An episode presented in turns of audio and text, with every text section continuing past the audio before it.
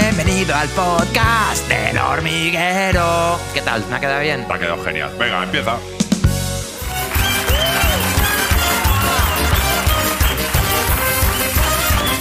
¡Ay, Ana, qué ilusión!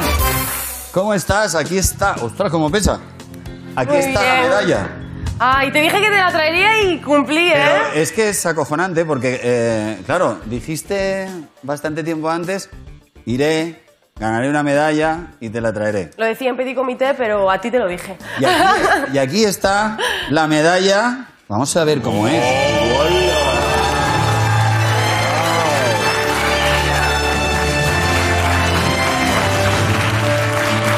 Hay que poner ahí Made in China. Tokio 2020. Wow. Y aquí, pues, están las alas porque. Ana Peleteiro voló. Así es que, normal. Tía, esto es un...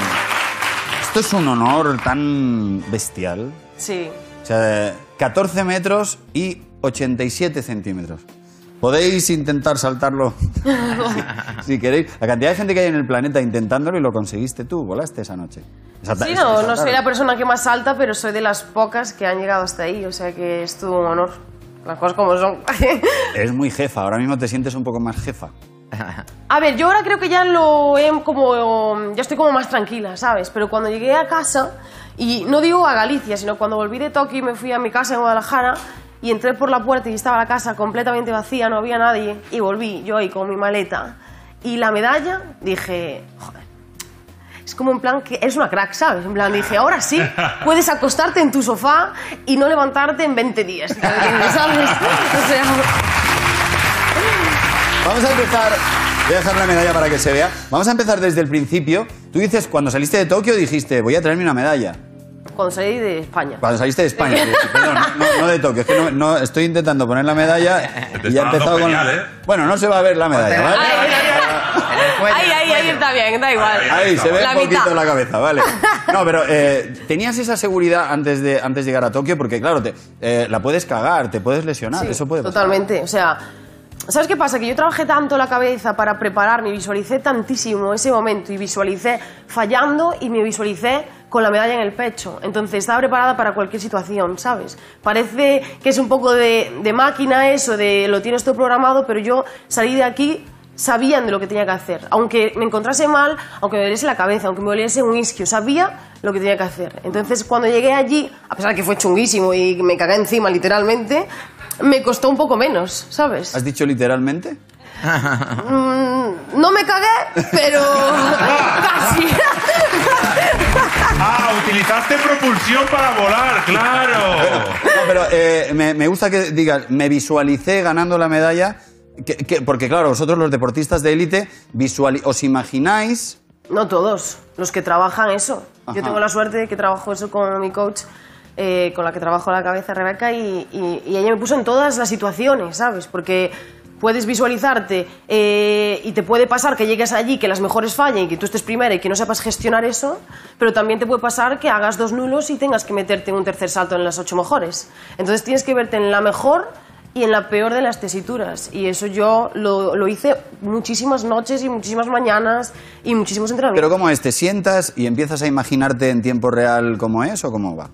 Hay varias formas de visualizar. Puedes visualizar en primera, en segunda o en tercera persona. Y yo visualizo en las tres. No todo el mundo es capaz de visualizar en tercera persona, que creo que es lo más difícil, y a mí es lo que menos me cuesta. O sea, yo me cuesta más visualizarme haciéndolo yo que imaginándome O sea, vi- en una pantalla. Tus ojos dando el salto que como si tuvieses la televisión y te Claro, vieses a ti misma. Porque tú ahí puedes juzgarte incluso la técnica, tu tus respiraciones, tus gestos. Es como una película, o sea, hay que trabajarlo muchísimo para conseguir hacerlo, pero llegamos a un punto de gobernar tanto la mente que fui capaz de verme, de- y ya te digo, no solo me visualizaba en la pista, me visualizaba poniéndome la mochila, saliendo de la villa, y yo no había estado en la villa, no sabía ni cómo era, y yo me la visualicé subiéndome al autobús, poniéndome en cámara de llamada los clavos, todo. Wow, Sí, me flipas. es brutal. Eh, la noche promete. Una pausa y regresamos con Ana Peleteiro.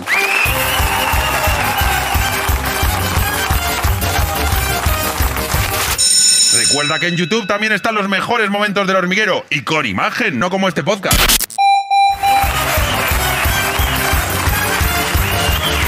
amigos, estamos con la medalla olímpica de bronce en triple salto de Tokio 2020. Ana Peleteiro, por favor, hizo 14 metros y 87 centímetros. Después veremos el salto que incluso visto, claro, es que tú lo has hecho muchas veces lo has pero cuando lo ves visto dices, ¿qué dices? Ya. Porque me, me flipa mucho el primer salto, saltas con una pierna y caes con esa pierna. Sí. Solo lo que tiene que doler A ver, en ese momento no duele, duele en los entrenamientos, ¿sabes? De sufrir y que te salga mal y que te duele la espalda, que te duele el pie, te duele todo. Pero en ese día, si estás en forma, es la leche, porque no te duele nada, saltas sola, pareces un grillo, ¿sabes? O sea, es la hostia. Vamos a empezar por el, por el principio. Me gusta eh, eh, porque tú no pudiste ir a Río 2016. Sí. Luego después con el COVID, eh, el año pa- bueno se, se suspende este año y entonces tú entras por primera vez en la Villa Olímpica, ¿vale? Defíneme ese momento. O sea, ¿serías capaz de explicarme qué, qué es eso? Yo creo que es el clímax de todo deportista. O sea, yo llegué allí y dije, ¡buah! En plan, comida para todo el mundo, buffet libre, eh, bebida libre para todo el mundo, o sea, sin alcohol, obviamente, agua, Coca-Cola, bueno, de todo, perdón. Y, y yo dije, es que claro, yo necesitaba llegar aquí para saber lo que es esto, porque lo que es la competición es lo mismo que un mundial, ¿vale? Entonces, lo que yo sabía que más me podía desconcentrar era estar en la villa, el ir por la villa y encontrarte a Djokovic y que te salude. ¿Sabes? Porque Djokovic a mí por la calle no me va a saludar, pero como sabe que soy olímpica, pues me saluda. Y es como, ¿qué tal? En plan, yo qué sé, o sea, es surrealista. En plan, o estar con Pau, que hacía casi 10 años que no lo veía, y yo era una niña cuando salió, eh, estábamos para, nos conocimos cuando era para elegir o Madrid 2020 o Tokio 2020, y yo era menor de edad y él me cuidó un montón, y vernos allí, reencontrarnos allí, que él ya decía, yo no llegaré ni ahí, y decía, bueno, pues yo ahí a lo mejor puedo luchar por una medalla, y él, pues esta niñata, ¿sabes? Y, y joder, Llegamos los dos y yo conquisté la medalla y pude vivir la experiencia esa con él y, y es una persona que me, me trae muy buenos recuerdos porque fue muy bonito conocerlo y sobre todo volver a verlo, ¿sabes? Después de tanto tiempo. sí. Y entonces en la Villa es todo gratis. Todo. Tú en la villa Claro, eres un jeque, ¿sabes? En plan, todo el mundo te trata bien. eh, encima, en Japón, que son súper amables, que daban ganas de meterlos en la maleta y traértelos para tu casa. O sea, era impresionante. Daba ganas de abrazarlos todo el rato y no se podía. Porque en ese sentido ellos eran como muy cuidadosos y tal, porque estaban avisados, aunque luego entre los deportistas no había ningún tipo de cuidado, pero luego ellos sí que eran como más distantes con nosotros por ese tema. Y ya te digo, o sea, eran encantadores, súper amables. No, me, me llama la atención todo gratis. Por eso, por eso hay tan buenos deportistas españoles. A un español le dices gratis y te corre los 100 metros en 9 segundos. Es literal. que es todo gratis. Y eh, ya sé que fuiste con tu novio. Eh, o sea, que no estoy hablando de ti. ¿Es cierto que hay tanto desenfreno sexual como se cuenta o es una leyenda? A ver, eh, pero yo creo que como en todo el mundo, al fin y al cabo, si tú sueltas a, a hombres y mujeres, mujeres y hombres de todo el mundo, de todos los deportes, que están todos buenísimos, y llevamos un año o mucho tiempo cuidándote en el tema de relacionarte, tema por, te- por el COVID, y luego también discotecas cerradas desde hace muchísimo tiempo, no, no, no te estás relacionado con gente por que tienes miedo a contagiarte, llegas allí y eso obviamente es un desenfreno. Yo no viví eso y sí que creo que fueron los juegos que menos de eso hubo, pero se respira que todo el mundo está luciéndose, ¿sabes? Ajá. Tú te pones tu modelito de España, que no hay mucho que tal, pero tú te lo pones, ¿sabes? De la mejor forma. Y, si cae, cayó. Me parece maravilloso. Vamos al, al momento del, del salto, al día del salto. Eh, no quiero pensar los nervios. O sea, cinco años entrenando a tope y te lo juegas todo en menos de nueve segundos. ¿La noche de antes dormiste? Dormí mal, pero no por los nervios, sino por las camas, porque eran horribles, o sea. Pero Ah, bueno. estaba Me bastante que eran de cartón, no puede ser. Bueno, lo de cartón era lo de menos, eso estaba genial, eran súper duras y rígidas. Lo que pasa es que el colchón era de plástico.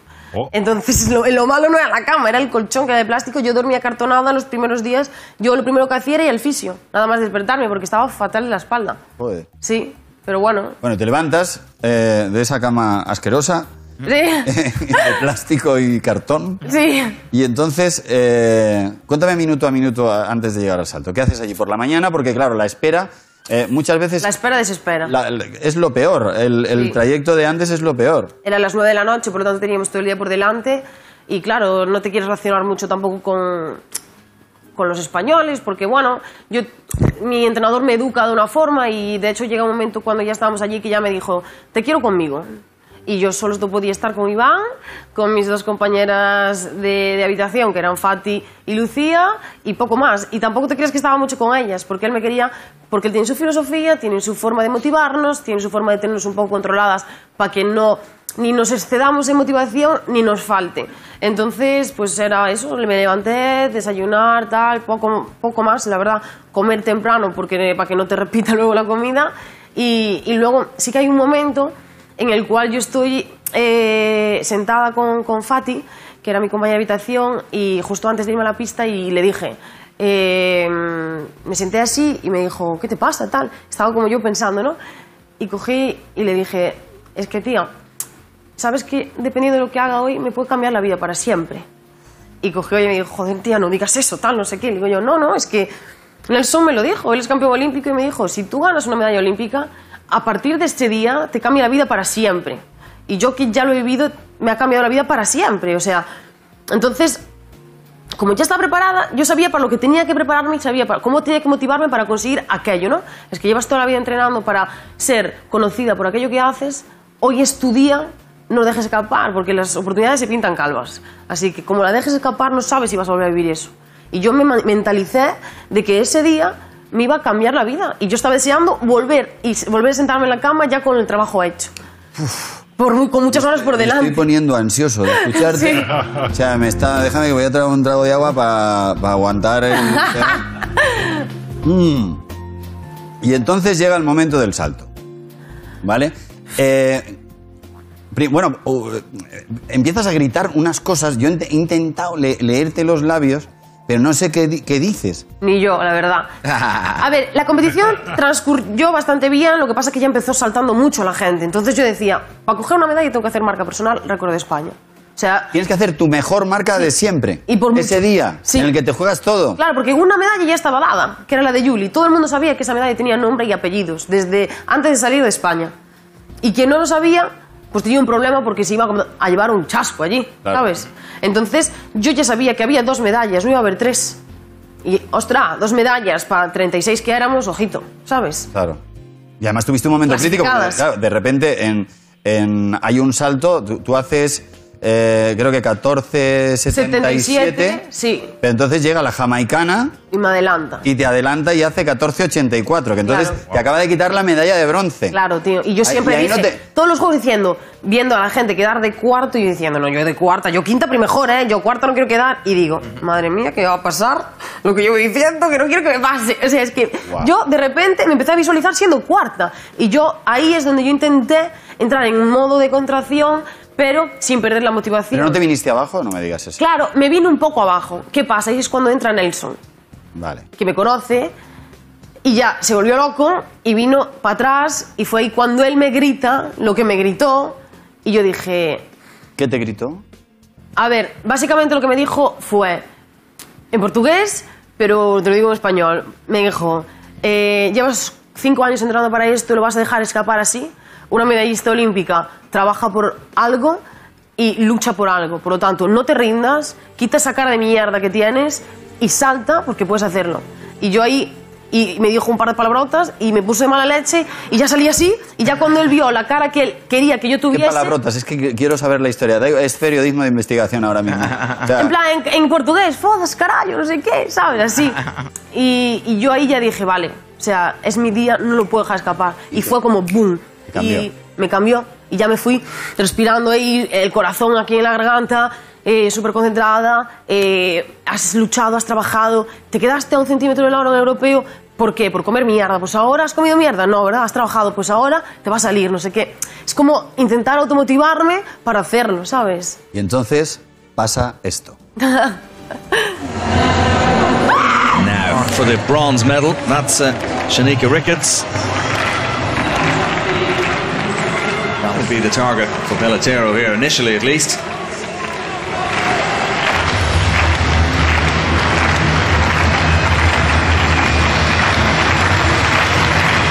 Spaniard from Galicia. Can she do something really special here in round five? Well, that's a oh, really good effort from Belotero. And she's got the white flag. That's a great jump from the Spaniard. Ah. Even her last jump would have been a new national record. 1463 before this evening's competition. She goes 1487. Well, it's short. it's not there, but she leaves the pit with a smile on her face because she knows that she's going to win an Olympic medal. It's going to be a bronze. Wow. And that's a great performance from Anna Pelletero.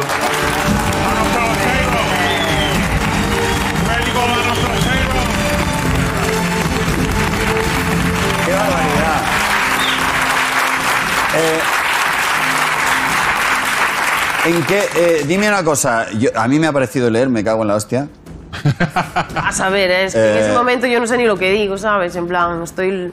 eh, soy como Hulk. En plan, te, te transformas, te quitas la camisa y ¡guau! Y lo que venga. Y das el mejor salto que has dado en tu vida. Sí. En el momento más importante de tu vida.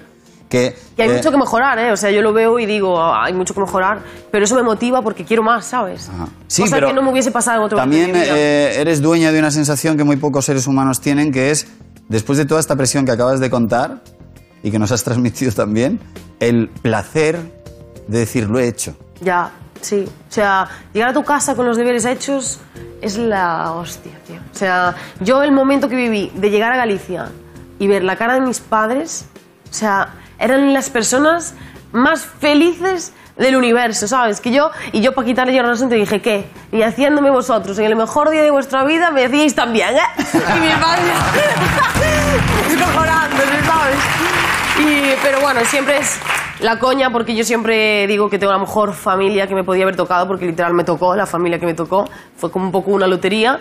Y, y- pero yo se lo digo, o sea, la mejor familia, los mejores padres, la mejor educación. Pero ojito, que adoptar a una niña y que te salga así también hay que También, tener suerte, eh, has hecho lo tuyo. También hay que tener suerte. Oye, eh, y cuando... ¿Tú en qué momento... O sea, tú antes de dar el último salto ya sabes que el salto va a ser buenísimo. Sí, eso yo ya lo sé antes de, sa- de saltar. O sea, lo sé cuando ya est- estoy parada antes de empezar. Porque el cuerpo. Es que es una adrenalina por todo el cuerpo que no es. O sea, no te lo puedo describir porque tienes que ser deportista para saber cómo es eso. O sea, yo sé cuándo voy a hacer un buen salto, lo tengo clarísimo. Ajá, qué bueno. Eh, bueno, te quitó... Luego puedes hacer un nulo o así, pero bueno. Claro, pero puede- eso puede pasar. Te quitó la, la plata una chica llamada Mamona.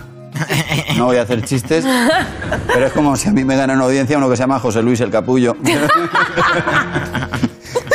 Pero bueno, eh, me gustaría hablar, eh, porque luego hubo una polémica un poco eh, engordada, si quieres, de, porque tú estabas con tu amigo Ray Sí. y entonces estabais hablando en una entrevista y él dijo, somos de color, y tú dijiste, "Eh, somos negros. Y querías aclarar un poco esto porque se lió un poco Sí. y no hay por qué liarla por esto. A ver, lo que pasa es que fue un vídeo que está cortado y que la gente puede llegar a descontextualizar. Creo que el 99,9% de la gente lo entendió bien.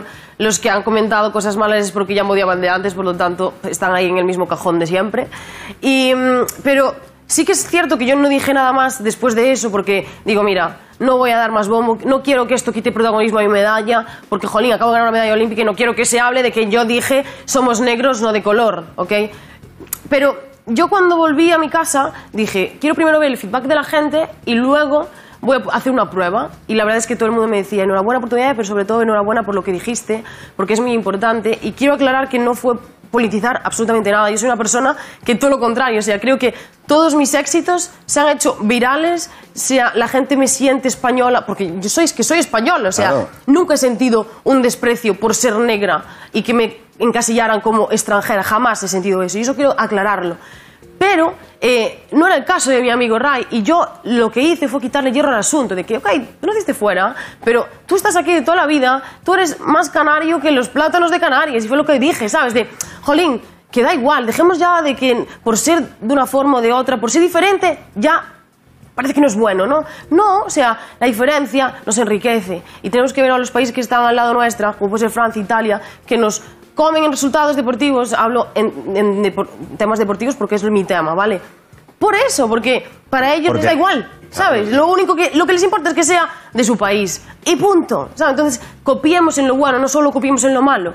Y yo llegué a mi casa y quise hacer una prueba para ver si lo estaba haciendo bien, en este caso con mis sobrinos, porque yo hijos no tengo. Y, y yo le pregunté a mi sobrino Rodrigo y le dije un día, Rodrigo, ¿yo de qué color soy? Y me dijo, negra.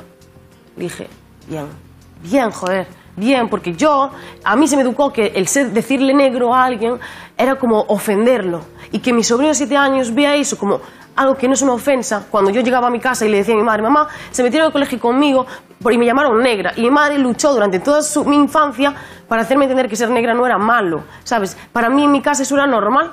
Entonces, si los pequeños ya ven eso como algo normal, es porque algo, al menos en mi familia, se está haciendo bien. Y yo dije, mira, si al menos aquí lo estamos haciendo bien, seguro que en otras casas también. Así que quedémonos con eso y no con los tontos que están en su casa y se aburren y tienen algo que comentar porque no tienen otra cosa que hacer con su vida, ¿sabes?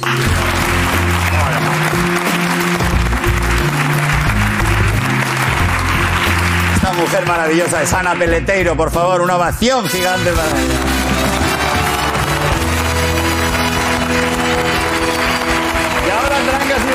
Barrancas. ¡Hola!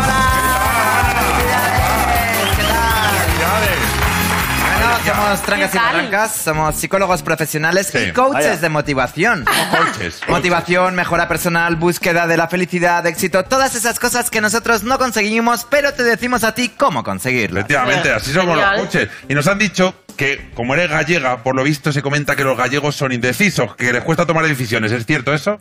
No es mi caso, pero podría ser... Podría ser, ¿no? Podría ser. Vale, Creo vale, que vale. eso no lo- se me olvidó cuando me lo estaban inscribiendo, pues eso lo borraron. Oh, raro. Bueno, hemos inventado una terapia de choque para solucionarlo a la que hemos llamado... Preguntas dificulteiras para galegos dudosos. A ver, te vamos a hacer preguntas, ¿vale? Y tienes que ser muy certera. Vale. Tienes que contestar en menos de tres segundos. Vale. Si no contestas en esos tres segundos, recibirás un punto de fallo. Vale. Ya sé que como eres deportista, te fastidiará mucho tener puntos de Ya fallo. sabéis que me pico. Por eso. Primera pregunta. ¿Venderías tu medalla por un millón de euros? Sí.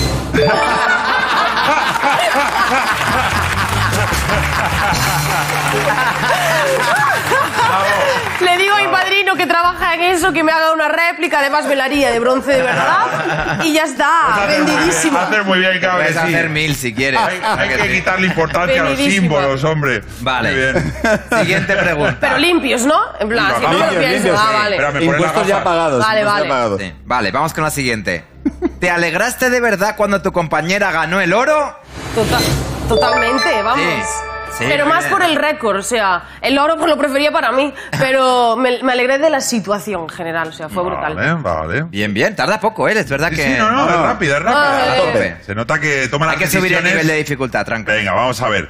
¿Alguna vez has intentado desmotivar a una rival con alguna técnica rara? Sí.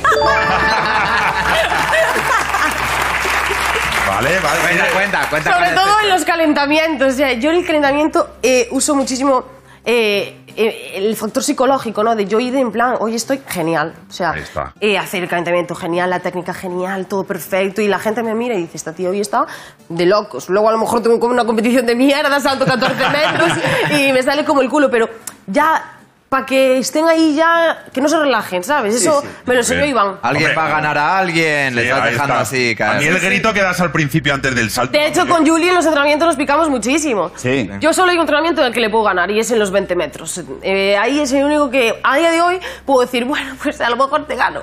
Depende de cómo te hayas levantado. Pero que- que te toque eh, saltar en la época de, de Yurena. Eh, Yurimar. De Yurimar, perdona. de- de- Llorena es es una cantante. Ya, ya, de Yulimar.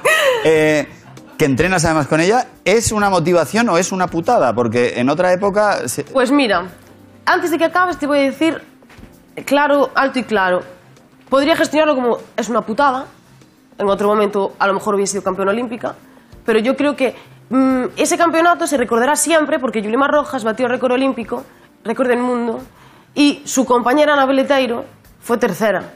Siempre, cuando vayas a ver el récord del mundo, vas a ver esa competición y vas a ir ahí mi nombre. Entonces, ¿cómo hago? ¿Lo gestiono para lo negativo, como lo estaba gestionando todos estos cinco años que he estado entrando con ella? ¿O lo gestiono como lo he gestionado desde junio, de me ha tocado convivir con Godzilla? Pues vamos a ser King Kong. Vamos a ser King Kong. ¿Sabes? Ya está. Muy bien. Totalmente, muy bien. La pregunta ultra difícil. Tu novio se ha dejado el móvil sin bloquear encima de la mesa. ¿Le echas un ojillo? No. ¿O sí?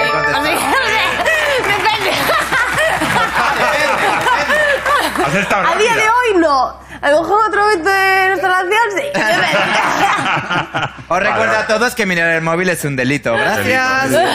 Es un delito federal en Estados Unidos. Bueno, vamos a- con la siguiente. La última, la última, por favor. La última pregunta. Pero porque vosotros queréis. Totalmente. Siempre. ¿Has perreado este verano? Sí. Bien. En mi casa, pero sí. ¿En tu casa? Salí un día, en verdad. Un Sí. día saliste de juergue. Sí. Pero claro, un rollo, ¿no? Que la Distancia vida de seguridad. deportista, aún por encima después de haber ganado una medalla, es un poco mierder. Pero bueno, lo que hay. en mi casa perreo muy bien. Bueno, Bueno, oye, eh, ¿eh? gracias, eh, Trancas y Barrancas. Es que quiero. eh, nos ponemos al día en TikTok aquí en directo Ah, genial. con las Twin Melody, por favor. Y recuerda que en YouTube puedes ver los mejores momentos del hormiguero. A eso se dedica Will Smith todos los días. Pablo, creo que te quiero. Y ahora los cómicos. Las- Los cómicos. El monaguillo. Bien, ahí está Monaguillo, Marron, ¿qué tal? ¿Cómo estáis? Los cómicos. ¡De vuelta, de vuelta! ¿Qué tal? ¿Cómo ha ido el verano? Qué maravilla de máquina es, ¿Eh? ahí con esas cosillas blancas. Son eh. como Nueva York y Londres, dos grandes ubres ahí colocadas. Qué miedo me da el monaguillo Pues que ha descansado en verano. Sí. Tiene que venir con Yo, carrete. eh, De verdad, he trabajado menos que el, de, el que da abrazos gratis. me, me he movido menos que Mbappé ese. es que no- No yo no he trabajado, o sea, que he dicho que, que habéis hecho en verano. No, ¿qué habéis hecho en verano? Si os ha pasado algo, habéis ido a algún sitio. ¿Has ido a algún sitio? ¿Has hecho algo? Sí, ¿Te ha pasado algo? sí. Anécdota. Bueno, he ido a varios sitios, me han pasado. La verdad es que yo me- o me persiguen las cosas, yo las persigo a ellas. ¿Eh? Yo voy, yo voy a contar algo rápido, así, Sí, sí. que a mí no me gusta alargarme. No, ya, ya. Fui, No te, no- no te gusta acaparar la conversación. Eso por es. Eso empieza. Fui a, fui a un, voy a un hotel que, que conozco al director, ¿no? De varios años. Los y voy, tuyos, tú, Bueno, y me trata de una manera agradable. Y entonces me hace un descuentillo. Entonces me dice el primer día, oye, mira, tienen una mascota que sale como a las 6 de la tarde que es como un, un león. Es como un león. Y me dice, oye, ¿a ti te importaría, a ti te importaría para darle una sorpresa a los chiquillos? Hacer de la mascota, de meterte en la mascota, y haces como un recorrido que tiene en las piscinas, en las piscinas, bueno, que sepas tú que el traje de la mascota, yo me lo puse y iba que era un paquete de azúcar, ¿sabes? Porque me quedaba muy, muy chico. Entonces, yo tenía que recorrer desde una, desde una casita. Pero ¿cómo te hasta- metes en este lío? Porque me lo pidió el director que me trató Que de una te manera. cobra. Que, te- me, que me hace un descuentito. Un descuentito de, de, de todo me hace un descuentito. Un descuentito envenenado. Me hace un Porque- descuentito. Claro, fuiste de Entonces, vacaciones y te puso a trabajar. La idea era llegar al escenario, pero cuidado que aquí no viene la cosa, la idea es llegar al escenario donde todos los niños, ya los niños van contigo, ¿no? Andando contigo. Sí. Pero, y Mona, yo, Mona, eres Mona. un león, Espera, entonces- yo que- soy un león. Una pregunta. Yo veo rejilla, No yo veo... tenías que... No, o sea, podría ser cualquier otra persona la que Claro, pero dentro. no, pero la idea es llegar al escenario y quitarte la cabeza. Y destapar. Claro, pero tú... Single. Hacer un machine. Tú vas viendo por, uno- por unos ojos que son de rejilla que parece que estás comiendo toda la fruta de la sangría. Ya vas, vas a, vas regular. Y eso aguanta el calor como, como una empanada de pisto. ¿Sabes eso? Eso. Eso. Entonces, yo, estoy- yo de verdad, por dentro podía estar cortando que va. Entonces yo voy andando y de pronto me empiezo. ¿Tú no te acuerdas cuando hicimos la prueba de- con Dani Martín aquella? Que te mareas que me, que me dio un de esos, pues de pronto empiezo igual y voy con el león y de pronto, por lo visto, me cuentan y de pronto hace el león ¡pum! contra el suelo, contra suelo. Claro, ¿qué pasa? Que allí se asustan los que había adultos y estoy rodeado de niños, me quitan la, la cabeza, me quitan la cabeza y soy yo y todos los niños sí. Y yo, por lo visto así, cuando yo recupero el conocimiento, que me fui como un paído, yo veo a muchos niños mirando así y uno diciendo, se ha muerto el monaguillo. Pero que, que cuando me levanto y digo, no ha pasado nada, de los niños. ¡ay! todos a llorar. En vez renovación gritaban resurrección. no sé si disfrutaron más con mi muerto o con mi, re- con mi Bueno, resurrección. bueno, pero la historia. Bueno, Ay, qué maravilla. Pues eso es lo que me pasó. Qué maravilla. Ya, luego, me, luego me quedé un ratito en el escenario con los niños. Con los niños. y todo el y eres la eso. nueva Teresa Raval ahora mismo.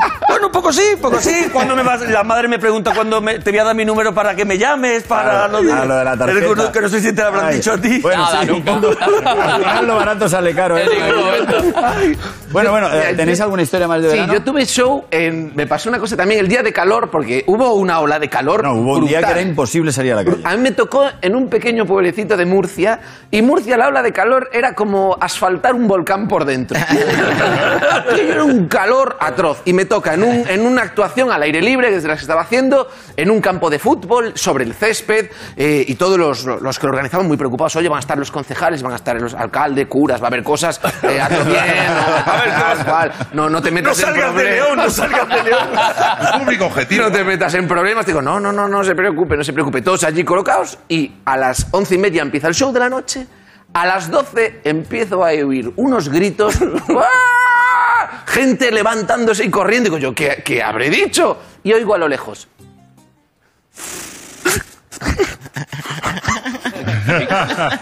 Los, los Pues aspersores. qué bien lo Todos hace. los aspersores No. del campo de fútbol a la vez. La gente corriendo despavorida hacia los aspersores para refrescarse y uno de abajo grita, que me hizo un mogollón de gracia, y dice, dile a los de Villarriba que saquen el Fairy y hacemos la fiesta de la espuma. Pero lo más brutal es que luego yo bajo y veo que el césped era artificial. No. O sea, estaban regando a las 12 de la noche. que huela mal. artificial. Era- sería agua artificial, a lo mejor, no lo sé. No tenía Bueno, qué sentido bueno. ninguno. Qué maravilla. Bueno, Yo podría hablar de mis vacaciones en Portugal, ese país que está en reforma, que lo- no, no está acabado nunca. Yo- Luis, tú vas mucho a Portugal. Es un sitio maravilloso, pero es cierto que es para alquilar y no para vivir. ¿Sabes si hay algún, algún tipo de fiesta nacional que consista en tirar dinamita a las fachadas de los edificios? Porque Pero no, a ver. hay ni un edificio que esté entero en Pero es, es una, Es acojonante. es una decadencia elegante, es la decadencia de lo majestuoso. Estás loco ¿no? por ver paseando al pianista. De verdad. Ha- Hablaría de esto, pero Pablo, sé que tú has traído unos documentos Oh, que me gustaría analizar con tranquilidad. Bien, bien. Si eso es lo que queréis, eso es lo que queréis. Es una petición popular, la gente todavía no lo sabe, pero No si lo supiera lo Claro, pediría. bueno, pero yo es que este verano fui a un restaurante y entonces de repente el dueño me dice que su abuelo era dueño de una discoteca donde yo era disjockey. Wow. Sí. Y digo, guau, ¿de, de qué discoteca? Del Era molino. viejo su ¿Cómo abuelo. era la Sí, ya, ya son las El, el- el molino. El molino. El molino. Era la Y al molino, ¿cómo lo llamaban? La discoteca. La anécdota de abuelo de venir niños, os voy a contar. No, pero es que- Teníamos el mejor local de la zona, teníamos un julepe de menta maravilloso y Pablo Motos pinchaba discos. Claro, entonces eh, eh, el abuelo le dio las fotos mías de los años 80 cuando yo era Por favor. Al dueño del restaurante. al dueño del Que restaurante. es que era- amigo tuyo, ¿no? Eh, es amigo mío, me hace descuento.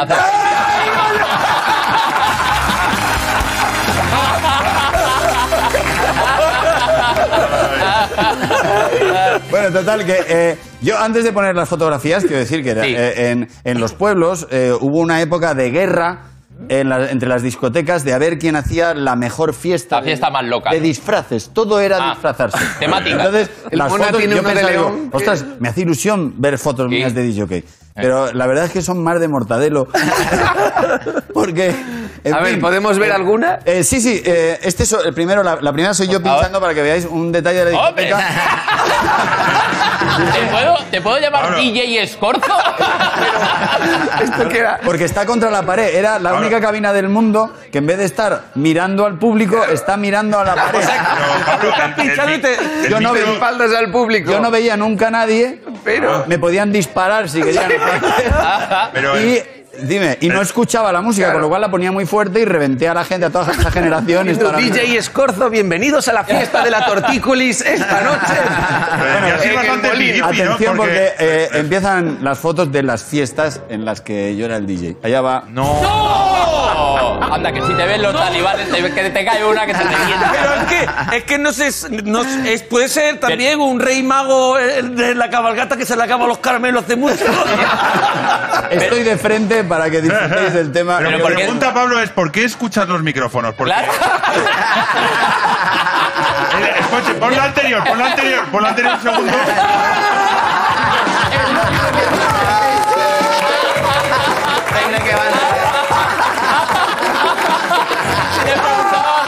Decía, no se oye el mar. Ay, por favor. ah. Vamos con, vamos con la Vas, siguiente vas. porque la cosa. puedo más. Bienvenido al Museo de Cera. eh, mira, que tiene una copa y un cigarro. Vaya rabagán. ese Chiflade. Eh, macho, te, te ha caído de una tarta. Eras, Eh, eras los Javis de los años 80. Claro, porque yo iba siempre con los ojos y los labios pintados, si os fijáis. Pero del mismo color. es verdad que parece un poco Boy George. ¿Te acuerdas Boy Claro, George? pero- pero es que era la época de Boy George, la época de Lo comía. la Pero Pero tú ahí tenías edad Vamos a la siguiente fumar. foto, a la siguiente foto para que porque bueno, esta no, no Bueno, también En tiene esta- tela, ¿eh? La camisa. entiendo por Y qué. ropa de tu talla tampoco había en aquella época. Bueno, eh, esta de- La señora sin cara muy bien. ¡Oh! ¡No! El tirolés. ¡Pinocchio! ¡Pinocchio! Quería ser un niño de verdad. El que echaron de partir. La, te- la temática de esa noche, ¿cuál era? La vergüenza Eh, ajena. yo, eh, esto te- es una de mis locuras y ahora no lo hago en el hormiguero, pero a mí me encanta la música tirolesa. No, no, Pablo, no puedes decir eso. El año pasado, que si tu película favorita me dices del niño valiente. ¿Tú escuchas en tu casa música, el, el cuarto insonorizado? Escucha música. A veces sí, a veces sí, porque el canto tirolés es muy... Sí, sí, sí,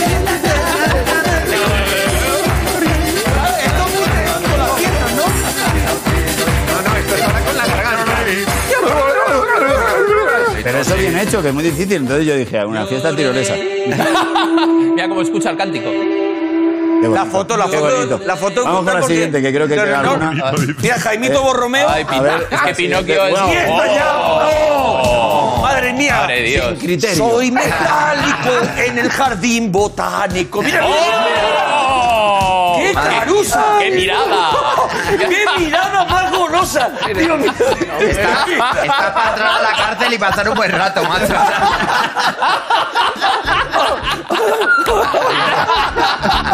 ¡Qué maravilla! ¡Qué maravilla! Qué pena con el ratito tan bueno que estamos pasando. ¡Qué lástima! verdad. Pero antes quiero darle las gracias a Pilar Rubio y a Sergio Ramos y a todos los que nos visteis anoche, porque empezamos la temporada siendo el programa más visto de todas las horas. las- Gracias. Y volvemos mañana con Jovic Euskerian.